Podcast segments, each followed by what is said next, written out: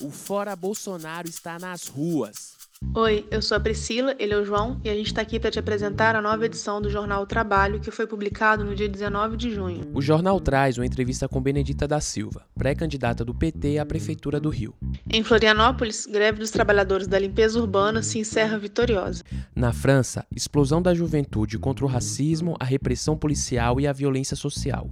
Manifestações que, desde George Floyd, têm escala mundial. Essas e outras notícias você confere em www.otrabalho.org.br e a seguir ouça o editorial desta edição. Chega, o povo não aguenta mais.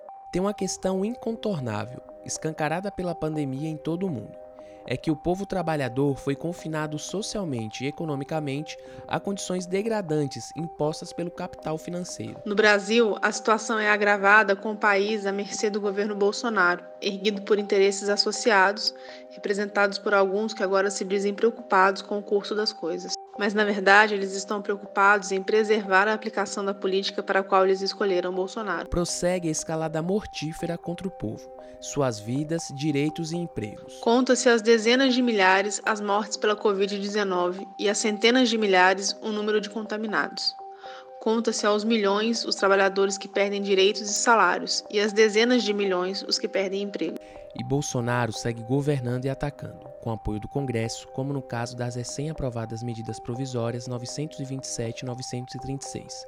A Polícia Militar segue matando jovens na periferia, como Guilherme Guedes, de 15 anos, assassinado na capital paulista no dia 16. No que diz respeito ao governo, Fabrício Queiroz, o amigo miliciano, é preso na casa do advogado da família presidencial.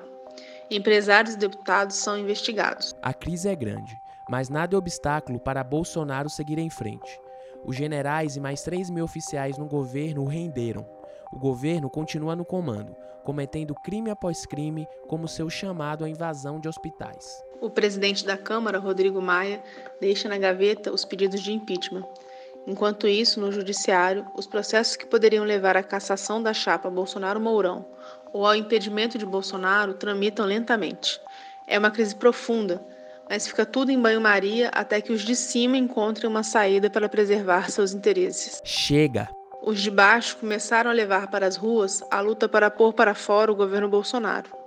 Apesar do risco da pandemia, essa é uma ação de quem não tem opção. Como bem disse a presidente do PT, Gleisi Hoffmann, na saudação à plenária nacional do Diálogo e Ação Petista, as pessoas que estão indo às ruas são as pessoas que foram escolhidas para morrer, mas que escolheram lutar para viver.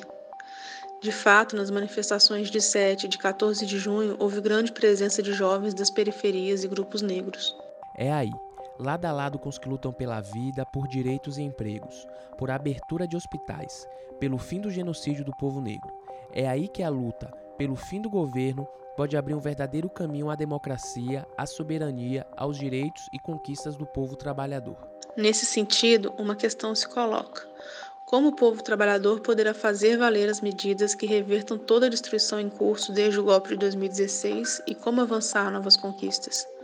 De cabo a rabo, há muita coisa a ser feita e desfeita. As instituições, apesar das trombadas de hoje, estão todas contaminadas pela podridão que gerou o Bolsonaro.